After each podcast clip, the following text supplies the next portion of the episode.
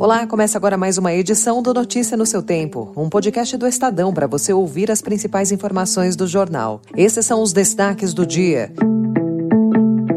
Após derrotas no Congresso, Lula assume articulação política. A pedido de Haddad, Mendonça libera ação estimada em 90 bilhões de reais pela União. E a exposição no MIS, que apresenta a vida e a carreira de Tina Turner em fotos. Hoje é sexta-feira, 5 de maio de 2023. Estadão apresenta Notícia no seu tempo.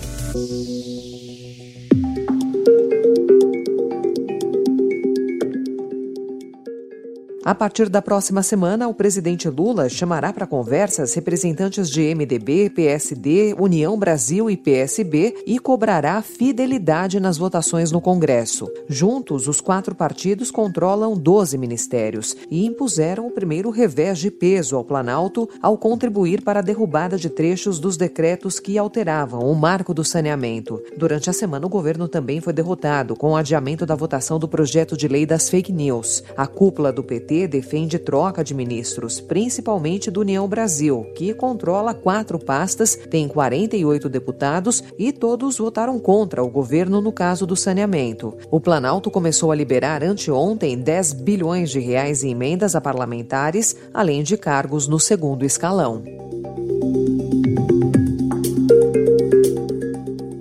O ministro André Mendonça, do Supremo Tribunal Federal, decidiu revogar a suspensão que ele próprio havia imposto a um julgamento no Superior Tribunal de Justiça, que pode render 90 bilhões de reais por ano ao governo. A reconsideração atendeu a um pedido do ministro da Fazenda, Fernando Haddad, que foi ao STF se reunir com Mendonça na terça-feira. No julgamento, a primeira sessão do STJ decidiu por unanimidade que empresas não podem continuar abatendo do imposto de renda renda e da contribuição social sobre lucro líquido, benefícios dados pelos estados. A decisão tomada na semana passada é desfavorável às empresas e favorável ao governo, que considera a medida crucial para o sucesso do novo arcabouço fiscal.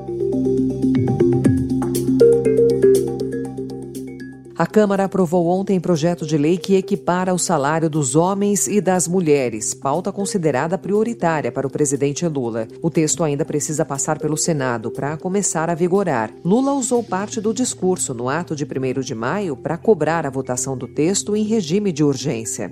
E pela primeira vez, a gente vai garantir, mas garantir de verdade, sem vírgula e sem ponto, de que a mulher tem que ganhar o mesmo salário do homem se ela tiver o trabalho igual.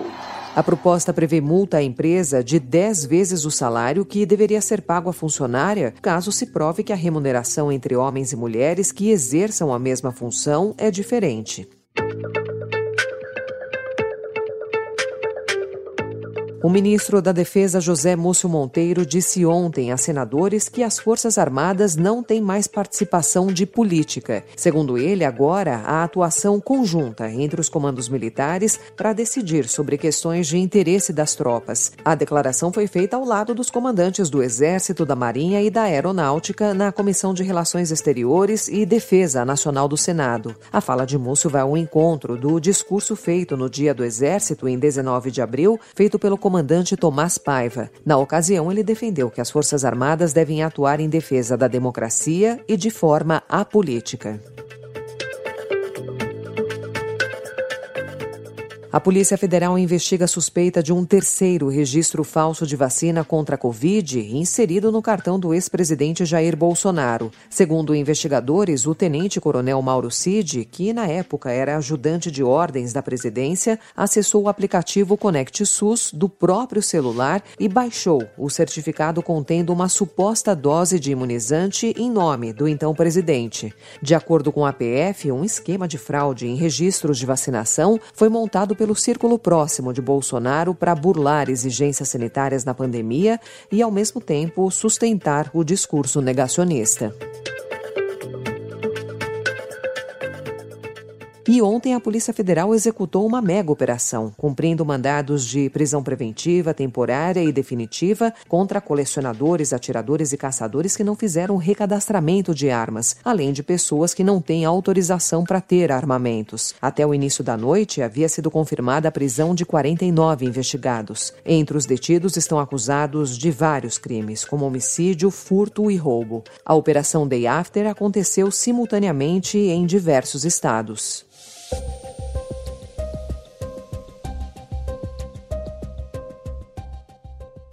A Rússia culpou ontem os Estados Unidos pelo ataque de drones ao Kremlin na quarta-feira. Dmitry Peskov, porta-voz de Vladimir Putin, afirmou que a Ucrânia teria planejado o ataque sob o comando dos Estados Unidos para matar Putin. O porta-voz do Conselho de Segurança Nacional dos Estados Unidos, John Kirby, disse que as acusações são ridículas.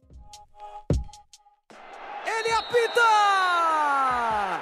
Os napolitanos redescobrem a felicidade! 33 anos depois! E o Napoli! Antes do início da temporada, nem o mais otimista torcedor do Napoli arriscaria dizer que o jejum de 33 anos sem o título italiano chegaria ao fim. O time tinha perdido peças importantes e parecia que continuaria a viver das glórias dos tempos de Diego Armando Maradona. Agradável engano. Ontem, com um empate por 1 a 1 com a Udinese, o Napoli comemorou o terceiro escudeto de sua história, o primeiro pós-Maradona.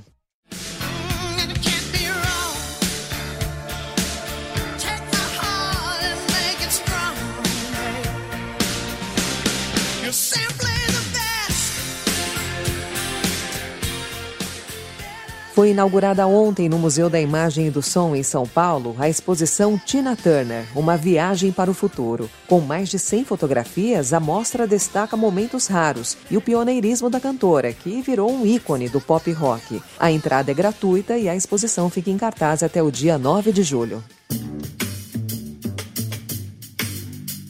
Essa foi mais uma edição do Notícia no seu tempo, com a apresentação e roteiro de Alessandra Romano, produção e finalização de Felipe Caldo. O editor de núcleo de áudio é Manuel Bonfim. Obrigada pela sua escuta até aqui e um excelente fim de semana. Você ouviu Notícia no seu tempo.